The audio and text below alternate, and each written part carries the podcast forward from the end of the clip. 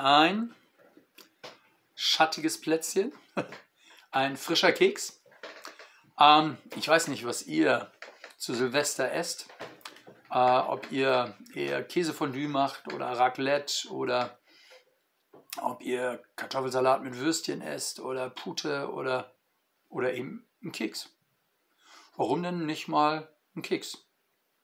Das ist der schnelle Zucker, äh, der, der schnelle Zuckerschock, sodass man noch ein bisschen länger durchhält in der Nacht.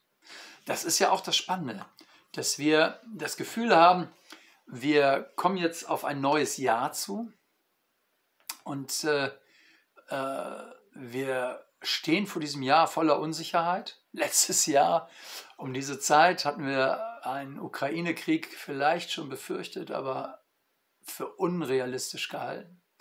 Jetzt sind wir einen Schritt weiter. Ähm, diese Welt ist äh, eine wunderschöne Welt, die aber gebrochen ist, wo es immer wieder Spannungen gibt, Unglaubliches gibt. Und deswegen sagt Paulus völlig zu Recht, wie ich finde, alle Menschen brauchen Jesus, natürlich. Und, äh, äh, und er fing damit ähm, in Jerusalem an, aber dann ging es von Israel weiter bis an die Enden der Welt, bis Spanien wollte er. Und in Jerusalem, in Israel, das war der Ort, wo sich quasi in Jesus die Verheißungen an Abraham, an Isaak, an Jakob, an David erfüllt haben. Ähm, also bis heute 3000 Jahre Geschichte, 3000 Jahre. Und dann war da aber auch viel Ablehnung unter Juden, die das Evangelium hörten, aber äh, sich darauf nicht einließen. Und das machte Paulus Not. Das konnte er nicht verstehen, weil er selber für sich entdeckt hatte, dass äh, in, in der Not dieser Welt, in der Dunkelheit dieser Welt, äh, Jesus eben nicht nur so ein Keks ist, sondern einer, der dem Leben Nahrung gibt, der ein Leben versorgt. Ihr Lieben, wir sind wieder bei Verrückt nach Römer und ähm, ich freue mich, dass wir sozusagen zwischen den Tagen nochmal in die Bibel gucken können zusammen. Heute geht es um Römer 9, Vers 6 bis 13. Aber ich sage damit nicht, dass Gottes Wort hinfällig geworden sei, denn nicht alle sind Israeliten, die vom Israel stammen. Auch nicht alle, die Abrahams Nachkommen sind, sind darum seine Kinder, sondern nur, wer von Isaak stammt, soll sein Geschlecht genannt werden. Das heißt nicht, das sind Gottes Kinder, die nach dem Fleisch Kinder sind, sondern nur die Kinder der Verheißung werden alle seiner Nachkommenschaft anerkannt. Denn dies ist ein Wort der Verheißung, da er spricht, um diese Zeit will ich kommen und Sarah soll einen Sohn haben. Aber nicht allein hier ist es so, sondern auch bei Rebekka, die von dem einen, unserem Vater Isaac, schwanger wurde. Ehe die Kinder geboren waren und weder Gutes noch Böses getan hatten, da wurde damit der Ratschluss Gottes bestehen, dann wurde, damit der Ratschluss Gottes bestehen bliebe und seine freie Wahl nicht aus Verdienst der Werke, sondern durch die Gnade des Berufenen zu ihr gesagt, der Ältere soll dienstbar werden dem Jüngeren. Wie geschrieben steht, Jakob habe ich geliebt, aber Esau habe ich gehasst. Ihr Lieben, wenn ihr nochmal zurückgeht in das, was ich euch letztes Mal erzählt habe, dann ist das der Gedanke, den Paulus jetzt mehr und mehr entfaltet. Es ist das Thema Kindschaft. Kindschaft. Und äh, wir hatten das beim letzten Mal, da kam es noch als einer äh, der Begriffe vor, die quasi den Reichtum Israels ausdrückten. Und nun wird das intensiver durchdekliniert. Also ist Gottes Wort hinfällig? Das war ja die Frage, die hinter dieser Diskussion in Kapitel 9 steht. Gott hat ein Versprechen gegeben für das Volk Israel. Er hat ein Versprechen an Abraham gegeben, dass in ihm alle Völker gesegnet worden sollen. Und nun, nun kommt der Messias und viele Menschen, die nicht jüdisch sind, nehmen diesen Messias an. Aber Israel hat auch viele Leute, oder es gibt viele Leute in Israel, die den eben nicht annehmen. Krass. Und das quälte Paulus. Und zwar nicht theoretisch, sondern aus Liebe zu Israel. Ähm, wird Gott sein Versprechen noch halten? Wird in Israel noch richtig was passieren? Ist, oder ist Gottes Wort hinfällig? Nein, sagt Paulus, das ist es nicht. Gott ist zuverlässig. Und in diesem Abschnitt, ähm, den wir heute haben, da ähm, geht er anhand eigentlich von zwei wichtigen Bibelzitaten auf diese Frage ein. Ähm, und zwar Bibelzitaten aus dem Alten Testament, das Wort Gottes, die Geschichte Gottes mit der Welt und die Erwählung Israels, die, der Beginn der Rettungsgeschichte liegt ja vor Jesus. Ähm, und wer diese Rettungsgeschichte mit Jesus verstehen will, der muss ins Alte Testament schauen, natürlich. Ähm, deswegen lade ich dich herzlich ein, lies das Alte Testament, schau da rein.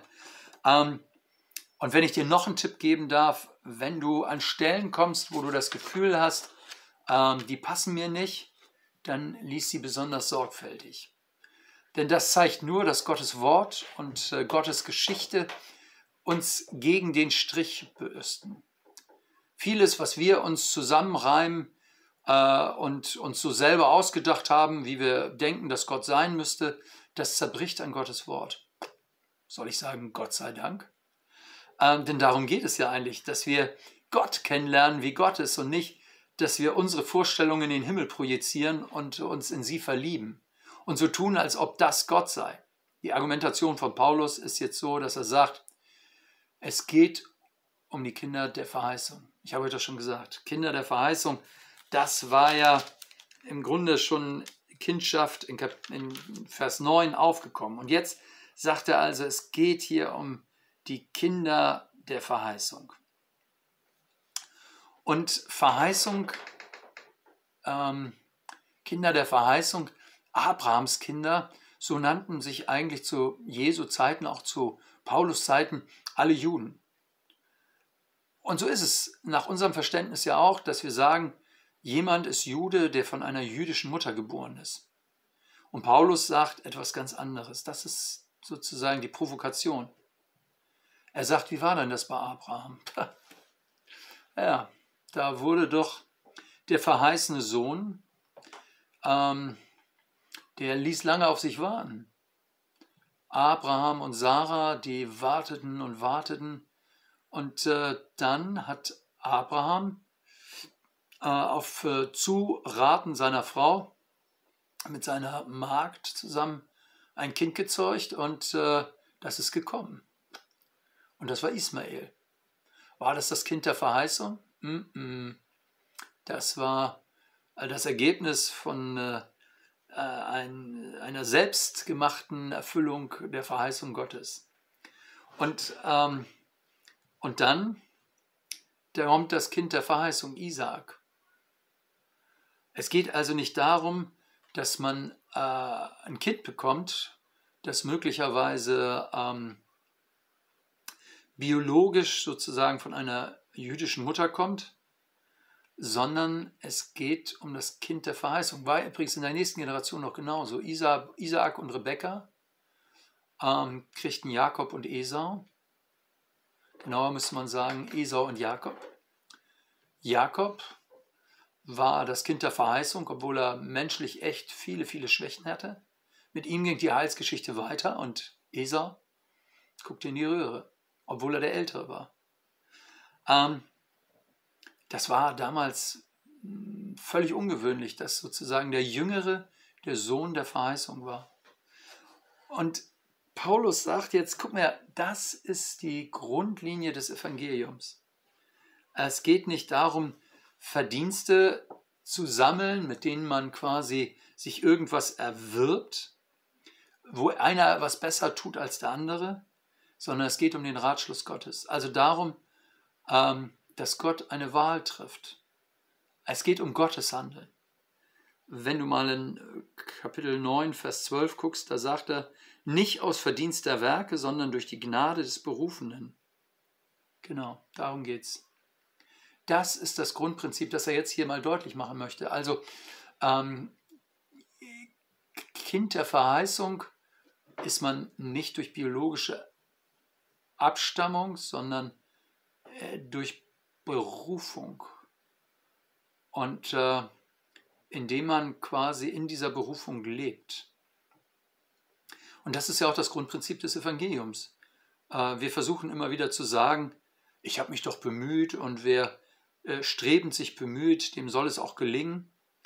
Ähm, und Paulus sagt, nee, nee, es geht um Gottes Gnade, es geht um die Mitte. Gott ist die Mitte.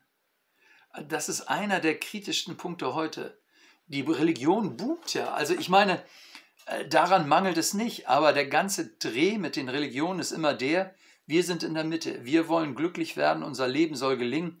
Da muss alles zu dienen. Wir verkaufen und wir gestalten und so ist das bei Religion auch. Religion kommt mir so ein bisschen vor wie im Supermarkt. Also man nimmt das, was man äh, brauchen kann und ich bin der Konsument, ich entscheide, was äh, richtig und was falsch ist. Ich meine, du kannst ja selber mal prüfen, wie du auch Gott behandelst vielleicht. Fragt man, wie ist Gott? Äh, und dann heißt es, ein Gott, der so viel Leid zulässt, mit dem will ich nichts zu tun haben. Oder ein Gott, der mir meine Wünsche nicht erfüllt, mit dem will ich nichts zu tun haben. Also verstehst du, wir bleiben immer im Mittelpunkt. Wir suchen wie die Kunden im Supermarkt aus, was uns schmeckt und was uns gut tut. Und Paulus sagt, das ist doch völliger Käse. Wenn Gott Gott ist, wenn er der Chefchef -Chef ist, dann ist er doch in der Mitte. Und dann geht es in der ganzen Geschichte äh, um Gott in seiner Gerechtigkeit und in seiner Heiligkeit und in seiner Barmherzigkeit. Wenn wir das nicht begreifen, dann läuft unser ganzes Leben falsch. Dann haben wir nicht begriffen, wer Gott ist. In der Mitte des 19. Jahrhunderts, da lebte im Zentrum von London ein äh, Kaufmann, ein junger Kaufmann, der zum Glauben an Jesus kam. Und dieser Kaufmann, der hieß George Williams und er kümmerte sich um Leute seines Alters, die damals äh, zum Teil unter erbärmlichen äh, Umständen lebten. Und nicht nur lebten, sondern auch arbeiten mussten. Sie hatten keine Perspektive. London war damals ein Moloch, wo man hinzog, weil man äh, sich das große Glück erhoffte und wo man scheitern musste. Und dieser George Williams, übrigens später Sir George Williams, war dann der Gründer des CVJM. Oder man muss genau sagen, der CVJM-Bewegung. Und er hatte sein Büro im Zentrum von London und in diesem Büro, da hing ein Bild, ein Poster. Und auf diesem Poster standen zwei Worte. God first. Gott zuerst.